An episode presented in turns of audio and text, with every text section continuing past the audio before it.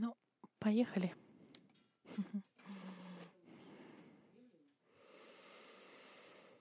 Мы откроем Слово Божье вместе в книге, втором послании Коринфянов, Коринфянам, пятая глава.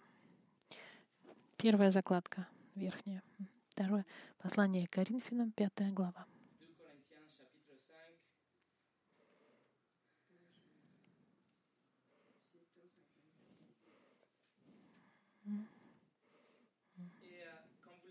И как вы знаете, на прошлой неделе мы начали изучать характеристики, которые описывают нашу личность как христианин.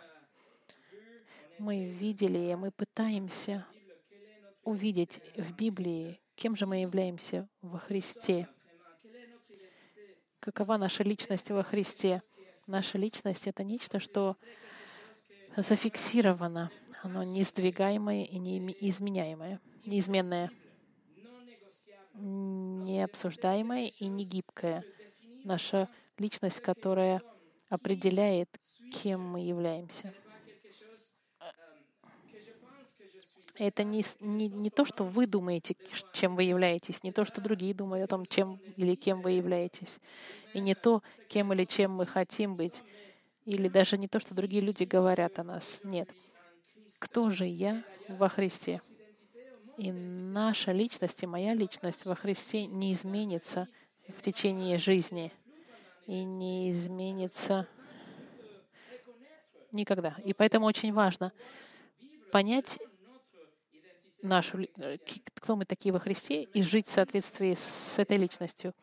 На прошлой неделе мы с вами сначала нашли четыре пункта. Первое, что мы творение Божье, что мы все были сотворены особым образом — что Господь сохранил, э, э, создал нас лично по образу и подобию и дал нам нечто, что нас отделяет от всего творения.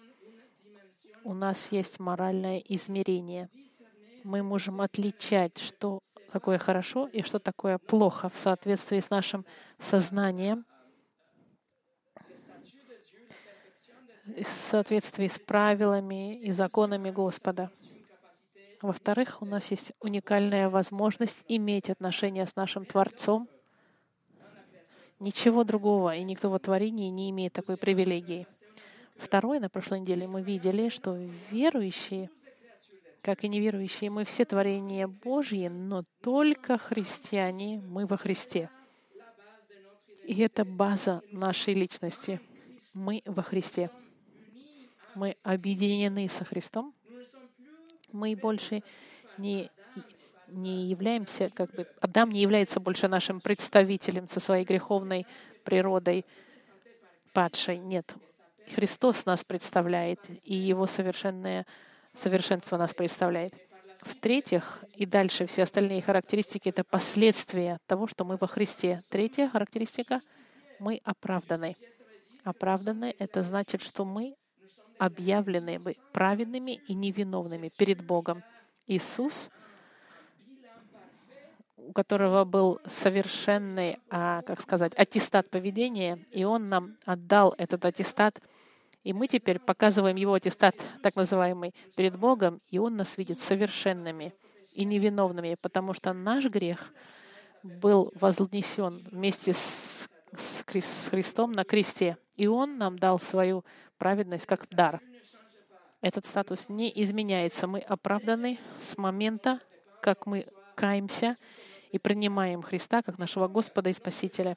И так как наше оправдание не зависит от нас,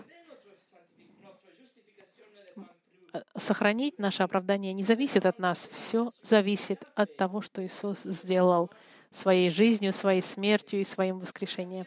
Четвертое — мы видели на прошлой неделе, что мы также дети Божьи, дочери и сыновья, приемные Господа. Он называет нас своими детьми, не творениями, а своими детьми. И Он дает нам привилегированное положение, прямые отношения с Ним, ответы на наши молитвы, прощение грехов.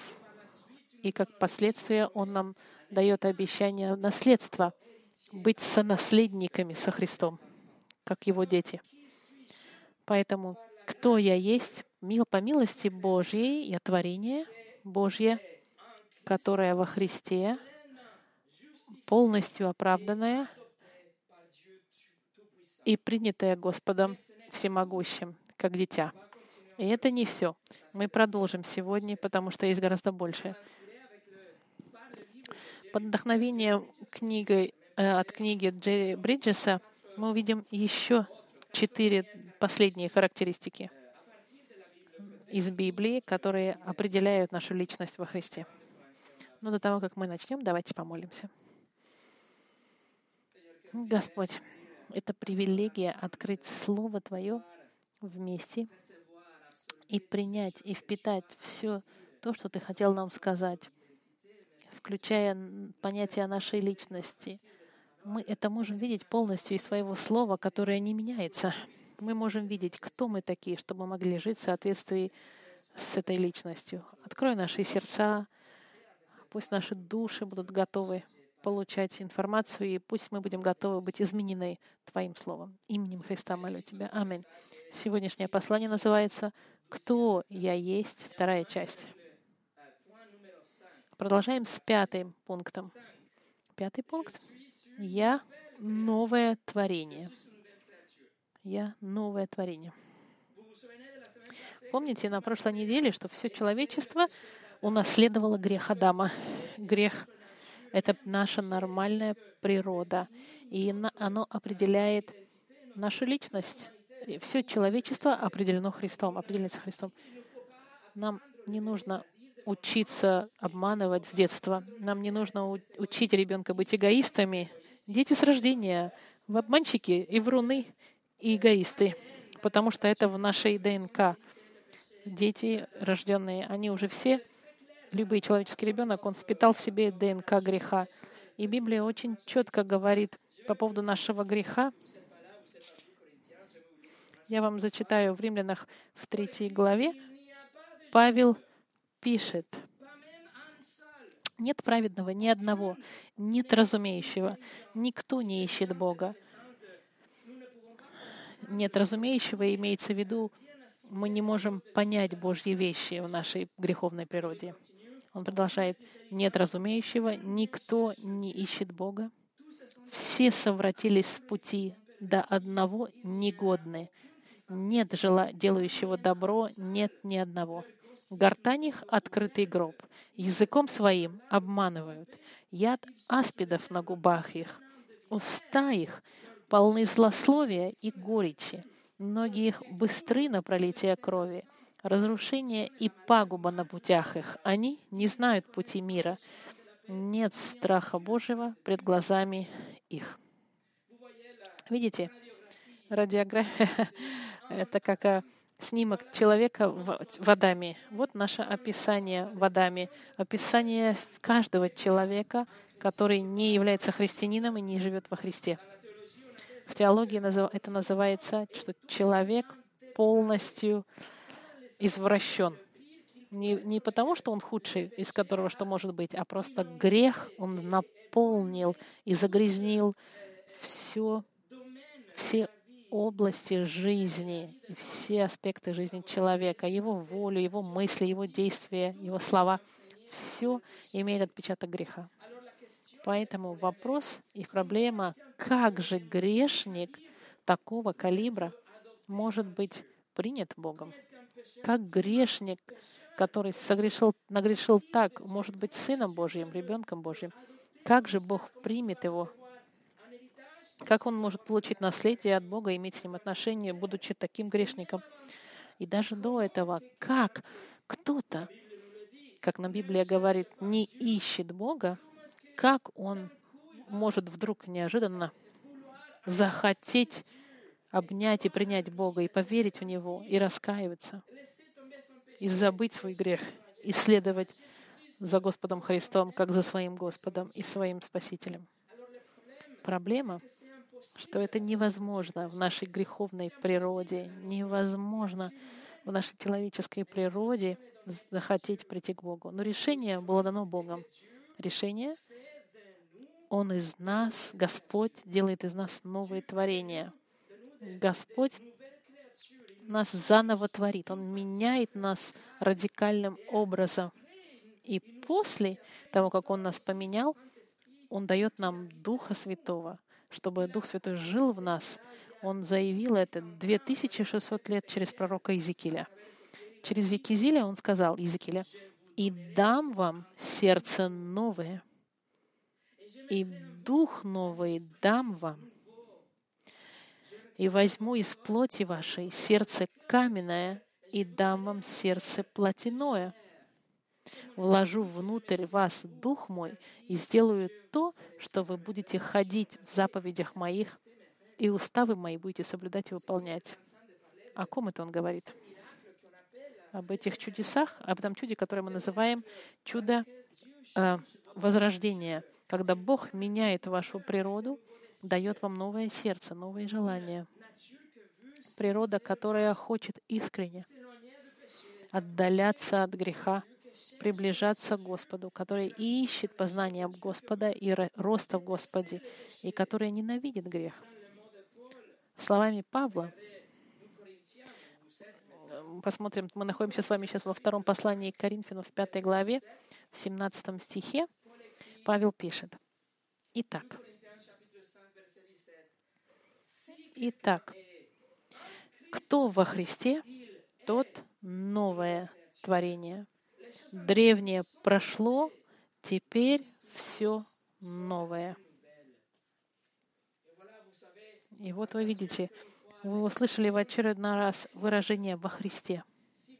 Если вы во Христе, Библия говорит, что все былое прошло ваша система ценностей, ваши приоритеты, которые ваши поверья, ваши предпочтения до этого. Все, что вас раньше определяло, все это исчезло. И если вы во Христе, вы уже новое творение не, э, не, э, не как, что, это не имеется в виду, что когда-нибудь вы получите новое сердце. Нет. Возможно, Бог однажды вас сделает заново новым творением. Нет. Бог вас уже сделал новым творением, если вы во Христе. В момент, когда вы раскаялись в своих грехах и доверились Господу Христу для вашего спасения, вы были воссозданы заново созданы. Вы были возрождены силой Духа Святого.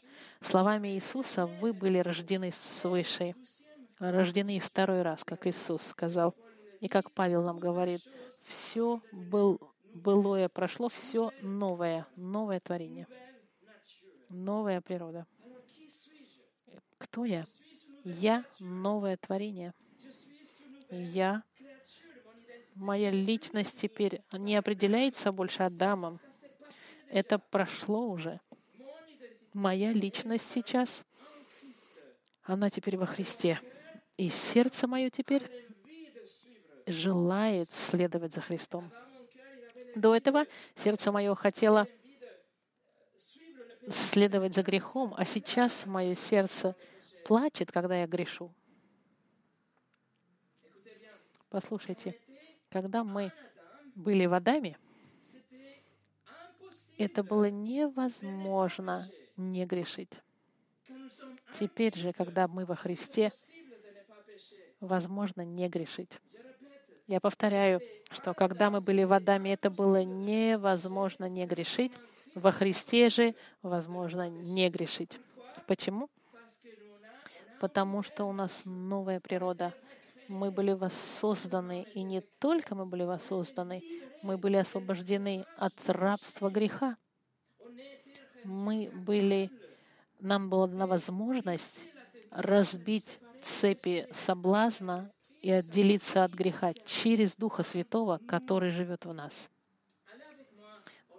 Давайте отправимся с вами к посланию к римлянам в шестую главу. Шест... Э, к посланию к римлянам, шестая глава. К римлянам, шестая глава, пятый стих. Шестая глава,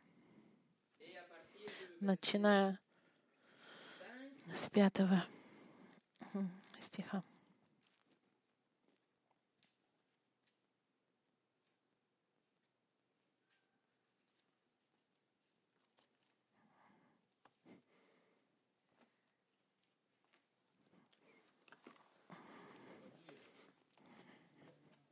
Послание к римлянам, пятая глава.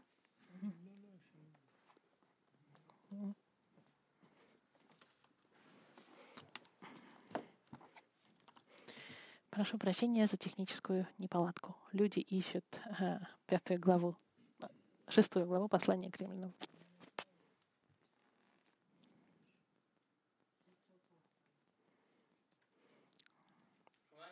Шестая глава, с 5 по 7 стих. Ибо если мы соединены с Ним подобием смерти Его, то должны быть соединены и подобием воскрешения.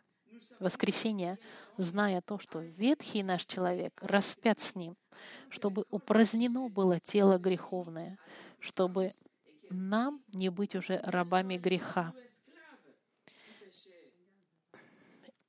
ибо умерший освободился от греха. Вы, вы видели и слышали, что Павел, Павел, он проживает в этом концепте быть совместным со Христом, объединенными. Он говорит, если мы соединены со Христом, если мы во Христе, и он объясняет, что если мы во Христе, наш старый ветхий человек, наша природа греховная — наша личность в Адаме, они были распяты вместе с Иисусом. И значит, если наша природа греховная была распята со Христом, тело греховное было сделано бессильным. Наша природа греховная, она стала бессильна. И как последствие мы не являемся больше рабами греха. Почему? Потому что в Адаме мы были рабами греха мы не могли не грешить. Мы были рабами, потому что нужно было следовать за нашей природой греховной. Но теперь, если мы во Христе, мы свободны от греха, как нам говорит седьмой стих. Мы освобождены от греха. Мы сегодня. Это важно понимать, что мы сегодня способны отвергнуть грех. Раньше это было невозможно сказать нет греху. Мы были рабами греха. Мы слушались грех, неважно, сколько, как бы он нам, чего бы нам он не стоил, даже если бы грех мне стоил моей семьи, моей работы, человек следовал за грехом, потому что грех был нашим хозяином. Но во Христе эти цены разбиты, разрушены мы больше не являемся э, рабами греха. И мы сегодня в состоянии сказать «нет» греху. Поэтому нужно ответить на вопрос, что же происходит тогда, почему мы грешим, почему мы до сих пор грешим. Первое, мы грешим, потому что мы продолжаем жить в коррумпированном теле. Мы продолжаем жить в запятнанном грехом мире, и мы живем в обществе с влиянием всего, что против Бога. Именно поэтому мы грешим. Но у нас есть сила и власть противостоять. И когда мы грешим, что мы делаем? Мы бежим ко, Хри- ко Христу. Мы бежим ко Христу с рас- раскаявшимся сердцем и признаем, что мы совершили преступление перед Богом.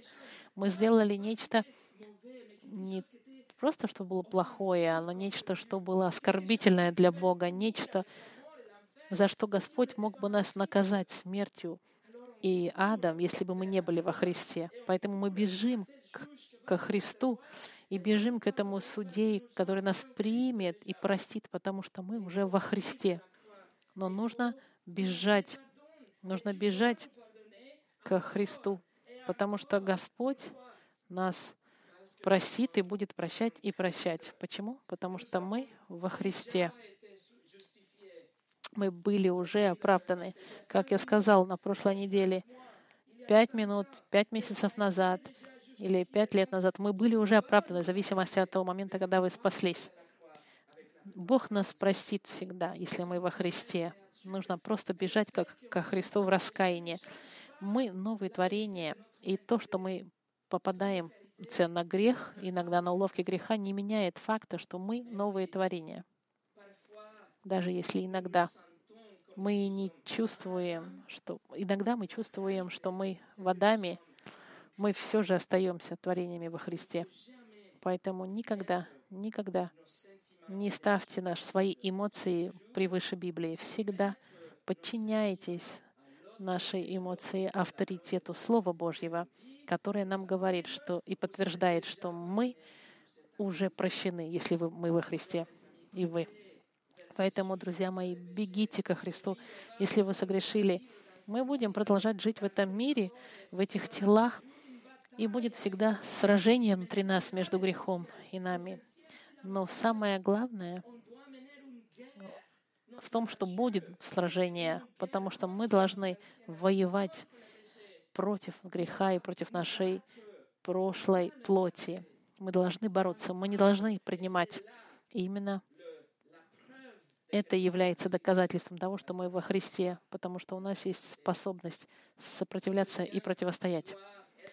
Христианин должен быть в состоянии посмотреть назад и признать, что дорога была длинной, и он очень много прошел. И дорога продолжается по-любому. Но даже если мы устали, много раз упали в грех, мы все равно должны продолжать сражаться, должны идти по этому пути постоянной дороги приближения к Господу. Мы должны всегда смотреть назад и говорить, да, я двигаюсь в правильном направлении. Послушайте, что сказал Джерри Бриджес. Есть ли у меня доказательство, что я новое творение? Можем ли мы сказать нечто подобное? Да. Я все еще борюсь с грехом. Я вижу мои частые падения и неудачи.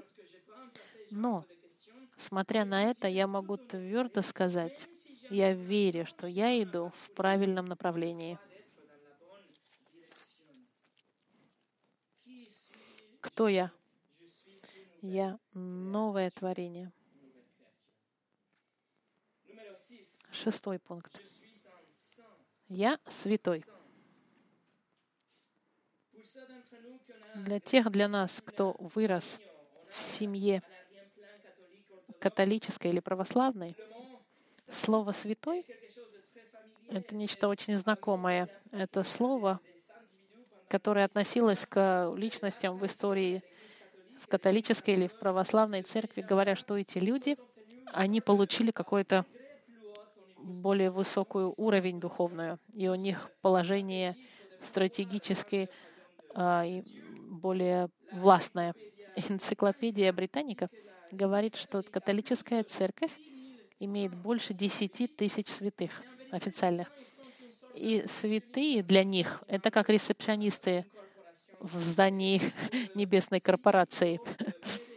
Если президент — небесный Бог, слишком занят, то тогда эти ресепшонисты могут заниматься менее важными вещами. А если ресепшонист не имеет такой власти, тогда он договаривается с, с президентом Богом, и вы можете к нему говорить. Католическая церковь, например, имеет святых, которые специализируются на, во всех областях почти. Например, святая Барбара, она отвечает за салют. Сант-Изидор де Севиль, он, он патрон интернета.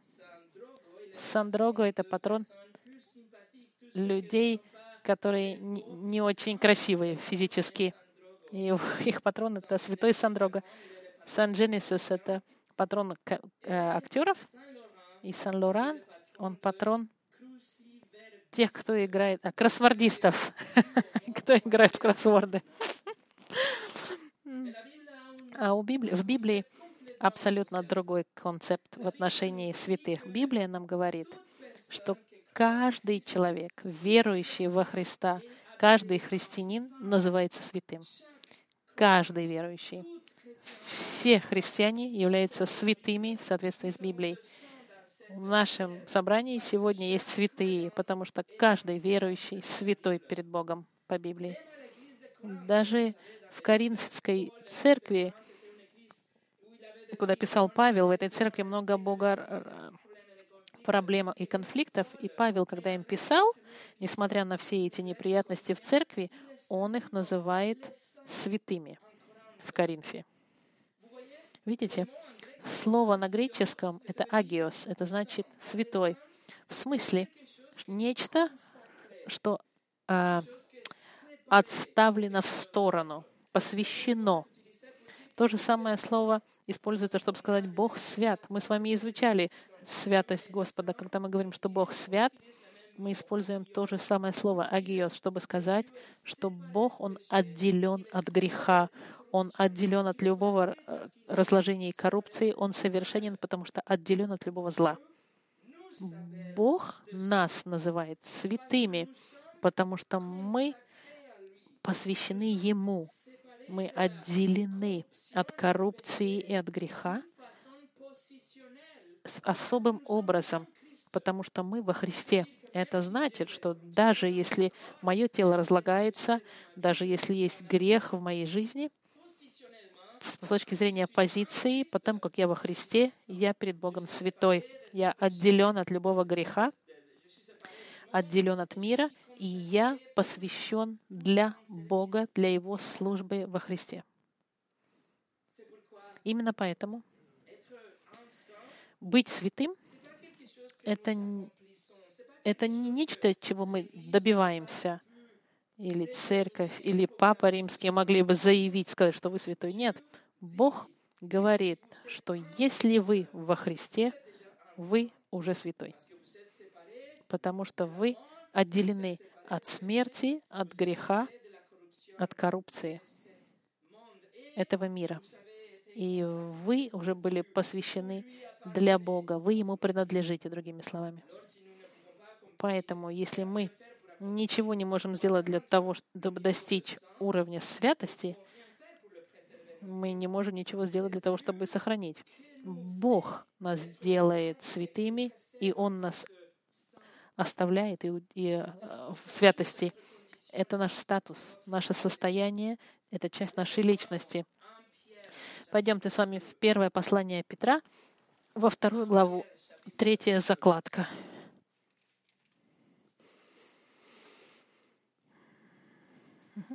Первое послание Петра, вторая глава.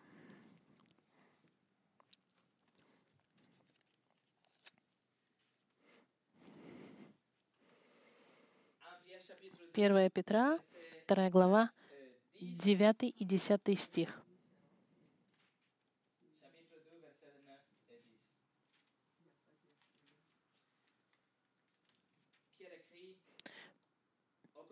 Петр пишет, «Но вы — род избранный, царственное священство, народ святой, люди, взятые в удел, чтобы возвещать совершенство, призвавшего вас из тьмы в чудный свой свет.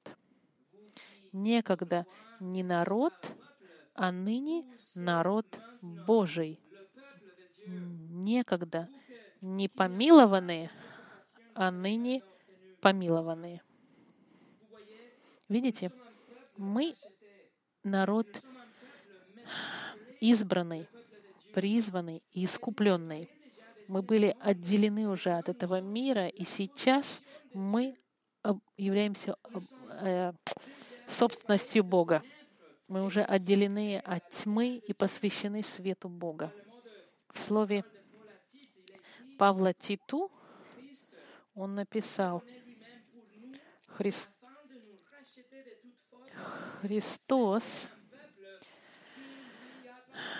отдал себя за нас, чтобы избавить нас от всякого беззакония и очистить себе народ, особенный, ревностный к добрым делам. Мы искупленный народ, и сейчас мы принадлежим Богу. И Он хочет, чтобы мы были в Нем мы отставлены в сторону в позиции Христа. Мы отделены от мира, и мы принадлежим Богу теперь. Именно поэтому мы называем Госп... Иисуса нашим Господом, потому что Он наш владелец. Мы были выкуплены у греха, и теперь мы народ Божий. Мы принадлежим. Он наш хозяин. Мы Его собственность. Он хранитель нашей жизни. Кто я? Я святой.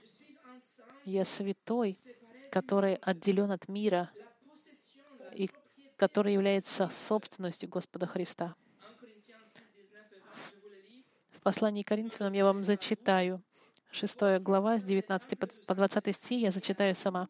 «Не знаете ли, что тела ваши — храм живущего во Святого Духа, которого имеете вы от Бога, и вы не свои, ибо вы куплены дорогой ценой?» И потому как мы являемся во Христе, мы оправданы и приняты Богом. Все эти вещи, они происходят все в, один, в одно мгновение.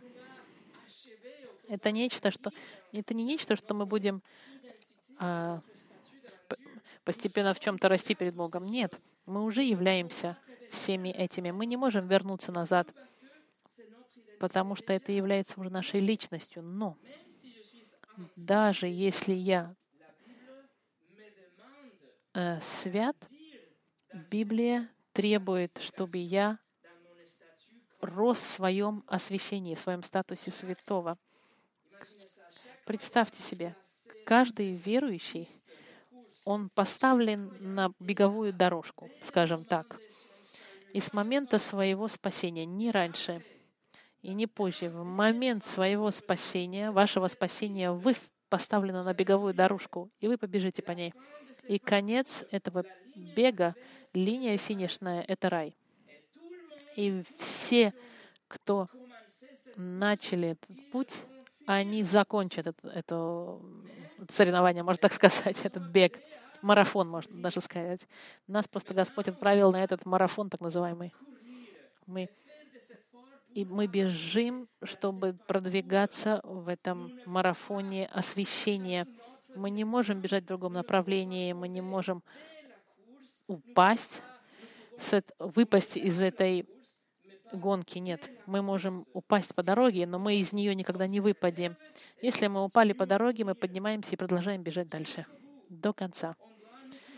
Мы должны порой себя заставлять бежать, продолжать бороться и, и прогрессировать в освящении, которое началось у нас в момент спасения. Вопрос, как можно прогрессировать в, этой, в, этой, в этом марафоне сантификации, освящения? Очень простой ответ. Нет двух вариантов. Ответ заключается вот в чем. Бог, Он уже предустановил единственный способ, чтобы мы могли продолжать этот марафон освящения — и способ — это Слово Божье. Изучение, запоминание, проповедь, чтение, Слово Господа. Другими словами, время, которое проводите вы в этой книге, оно будет иметь позитивный эффект или прямое отношение к вашему прогрессированию в этом марафоне освящения. Иисус сказал, Он молился Господу и говорил, «Освети их истинную Твоею. Слово Твое есть истина. Слово Твое есть истина, как Господь нас освещает. Слово Твое — истина. Друзья мои, если вы хотите расти в этой гонке, вы добежите, я знаю, до конца. Это обещание Господа. Но если вы хотите продвигаться, расти, ответ здесь. Твое слово есть истина. Ответ не, не в монастыре, не в традициях. Ответ в Слове Божьем. И, в момент, и пока вы растете в своем освящении, вы будете отделяться все больше и больше от греха, и вы будете все больше и больше приближаться к Господу Христу и к Богу. Джон Маккартур очень хорошо написал. Идея освящения —— это отделить в сторону нечто для особого случая. И, соответственно, верующие отделены для Бога и Божьих целей только, чтобы верующий делал только то, что угодно Богу, и ненавидел все, что ненавидит Бог. Освящение происходит через правду, которая есть откровение, данное Сыном Господа относительно всех заповедей Бога Отца, которые Он, Бог, хотел передать и которые сейчас содержатся в Библии. Седьмой пункт. Я слуга Иисуса. Или даже я раб Иисуса. Пойдемте со мной послание к римлянам, первая глава. Послание к римлянам, первая глава, первый стих. Послание к римлянам, первая глава, первый стих.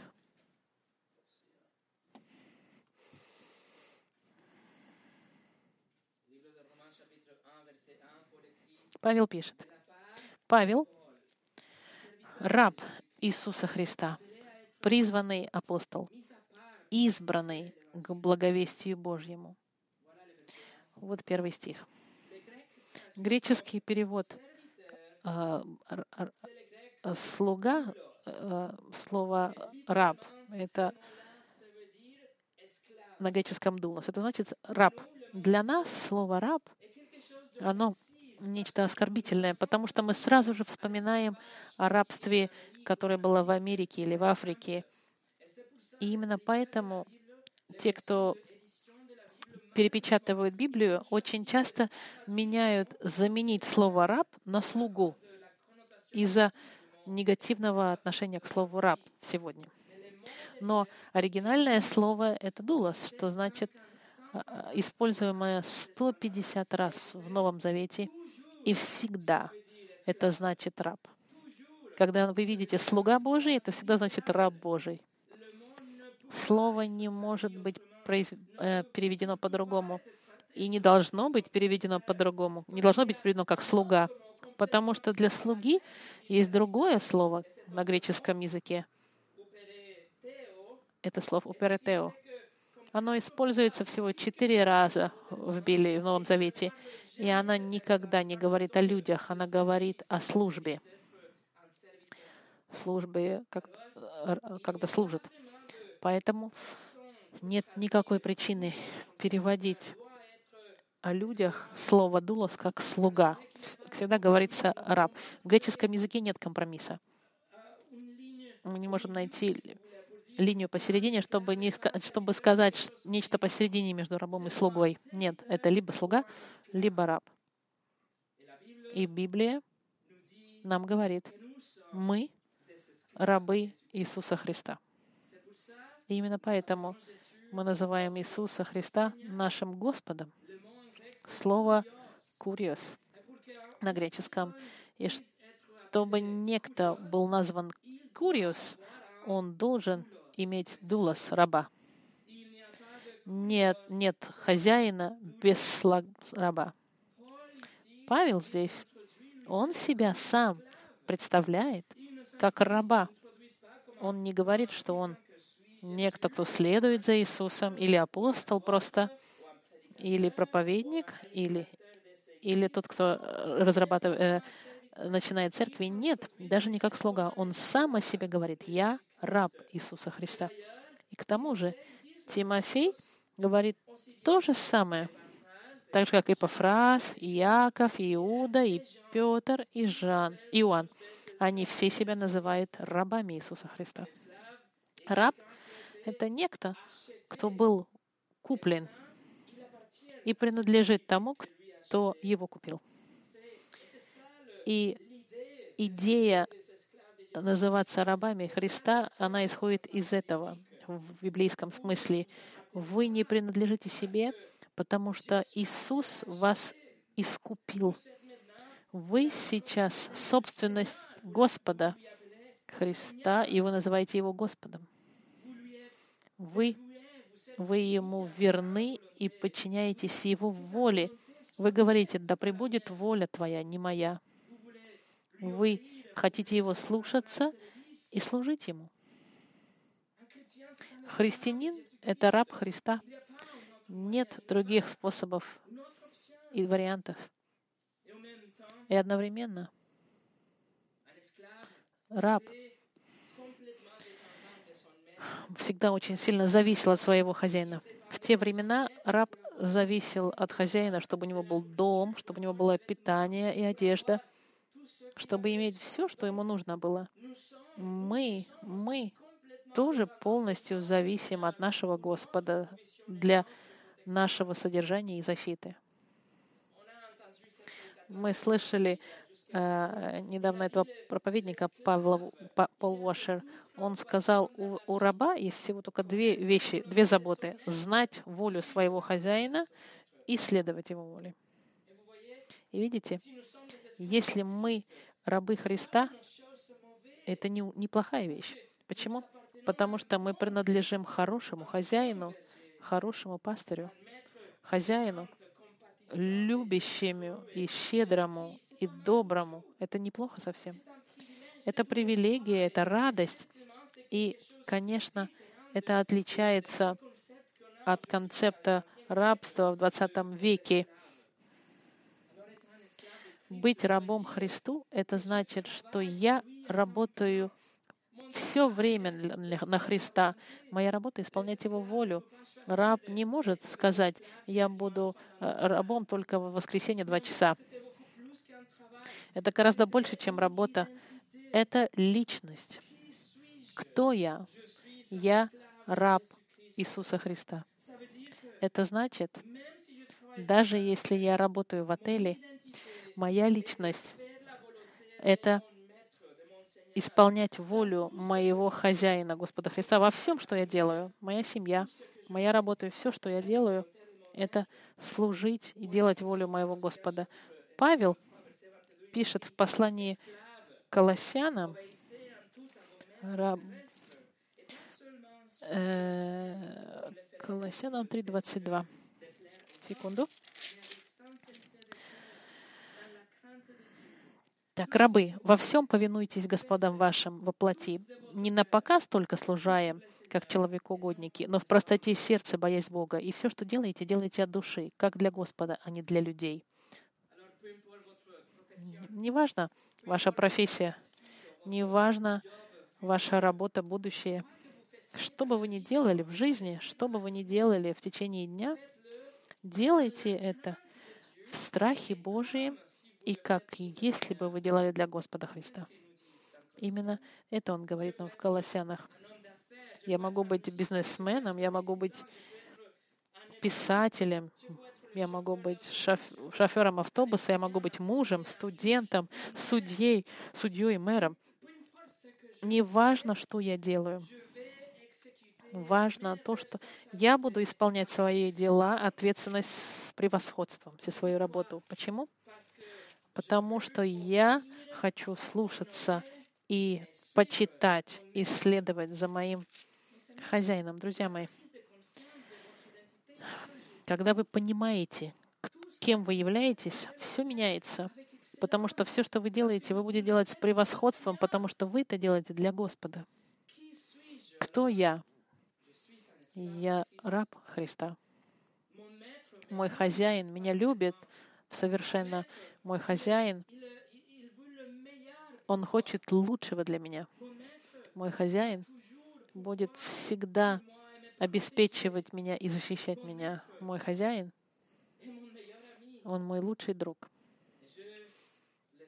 И я буду следовать за ним с радостью, без сомнений.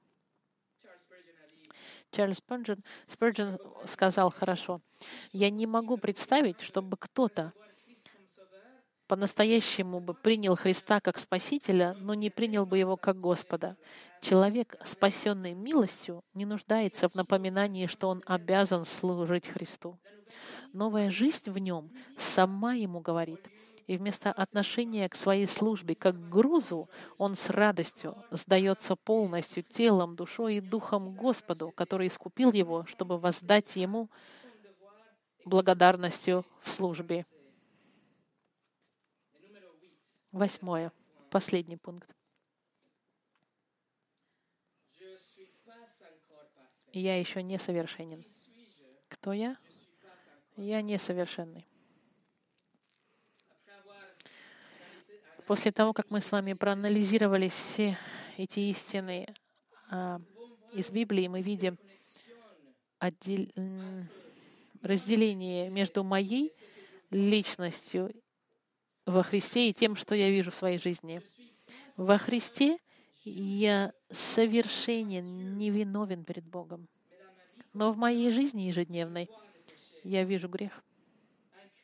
Во Христе я сын приемный или дочь приемная, но иногда я чувствую себя как безотцовщина.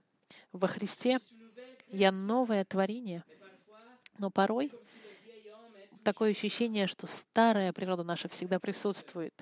Во Христе я святой, но порой я действую как демон. Во Христе я раб Христа, но иногда мой эгоизм является моим хозяином. Есть напряжение постоянное между тем, моей личностью во Христе против того, что я вижу в своей жизни. Нужно понять, друзья мои, что апостол Павел то же самое чувствовал, и он пришел к выводу, что каждый раз, когда все его совершенства, несовершенства всплывают наружу, милость Божья, она еще больше в его жизни. Я вам зачту несколько примеров. В послании к Коринфянам он написал, «Ибо я, наименьший из апостолов, и недостоин называться апостолом, потому что гнал Церковь Божью. Но благодатью Божьей есть то, что есть, и благ... да. Он написал в послании к Ефесянам в 3 главе 8 стихе, потому что так, мне, наименьшему из всех святых, дана эта благодать, благоденствовать язычникам, неисследимое богатство Христова. Пойдемте теперь с вами в послание к Тимофею, в первую главу. Последняя закладка. Первое послание к Тимофею, Первое послание к Тимофею, первая глава. С 15 стиха.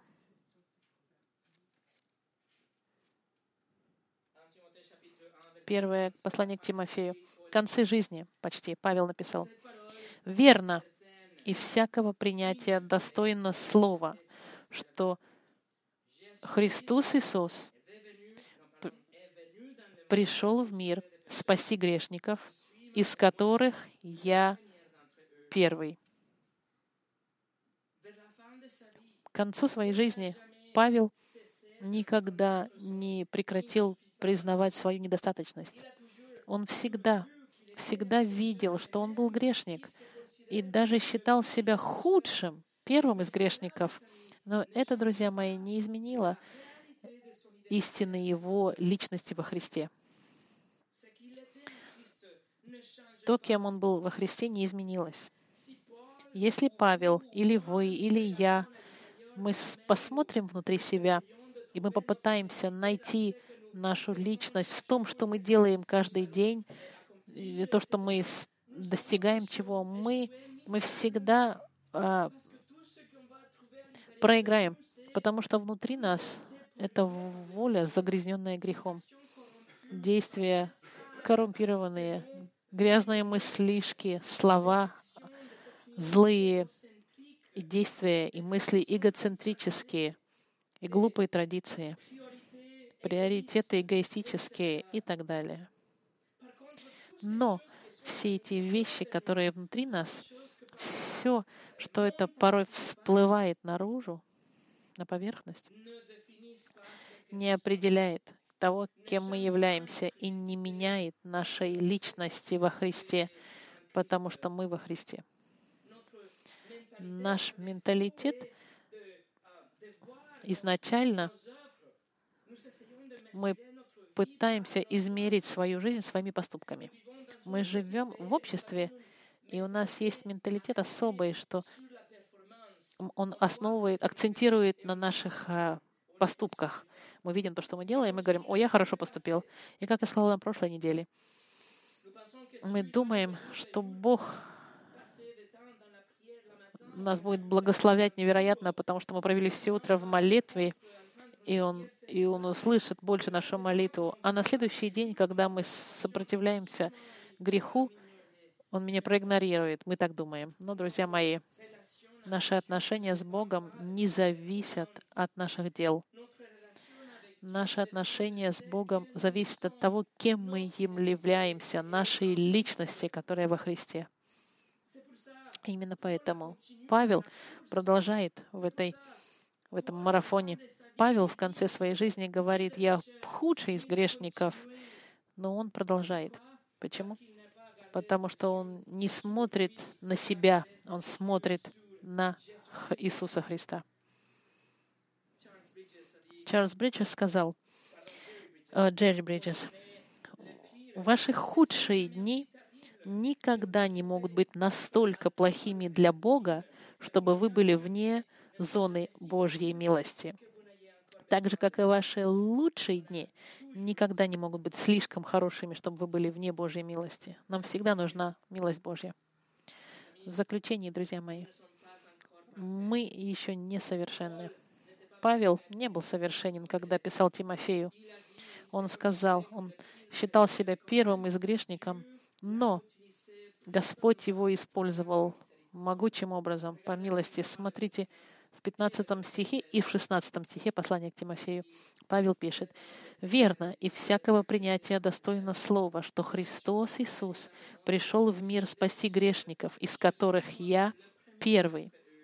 Но для того я и помилован, чтобы Иисус Христос во мне первым показал все долготерпение в пример тем, которые будут веровать в Него к жизни вечной. Мы еще не совершенны.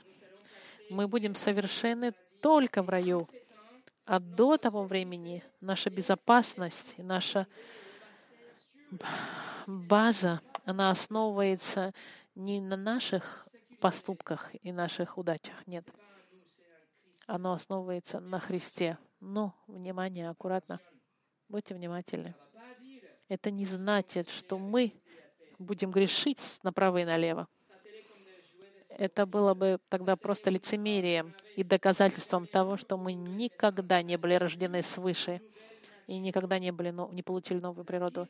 Библия наполнена э, заповедями, которые нам говорят, что мы должны двигаться в росте нашем, в вашем освящении. Мы должны продолжаться все больше и больше отделяться от греха и приближаться больше и больше к Господу. Мы должны избавиться от старого человека ветхого, и мы должны одеться в новую природу. В послании к Ефесянам написано. Мы должны умертвить грех и дела греха в нашем теле.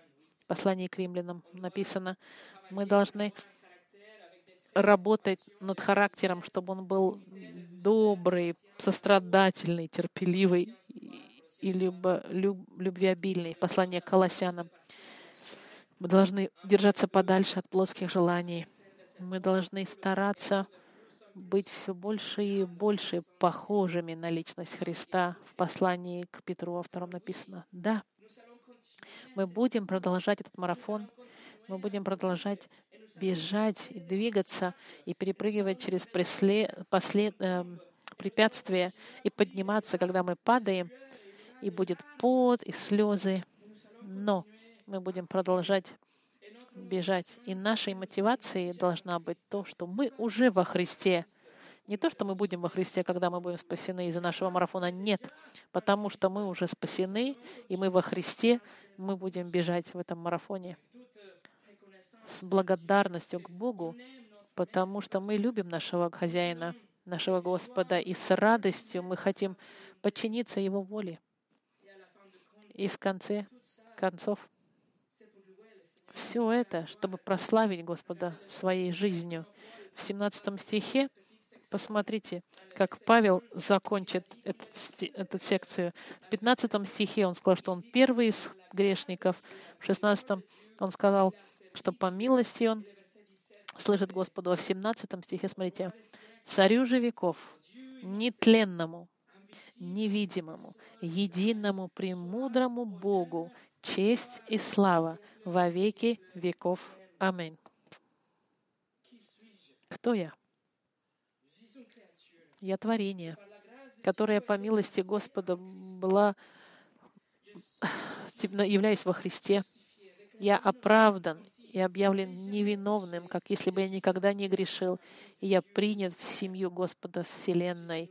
Я новое творение с сердцем, которое желает следовать за Господом Спасителем, как я святой, отделенный от мира, от греха и от разложения и посвященный, чтобы служить моему хозяину, моему Господу. Я раб, я раб Христа, и я ж хочу слушаться Его воли и зависеть от Его, и, и доверяя Ему ежедневно. И я несовершенен, пока еще нет. Но я буду продолжать бежать. Буду продолжать бежать, но не с глазами смотрящими на меня, а с глазами, смотрящими на Иисуса. И по милости Господа, мой хозяин и мой Господь меня использует.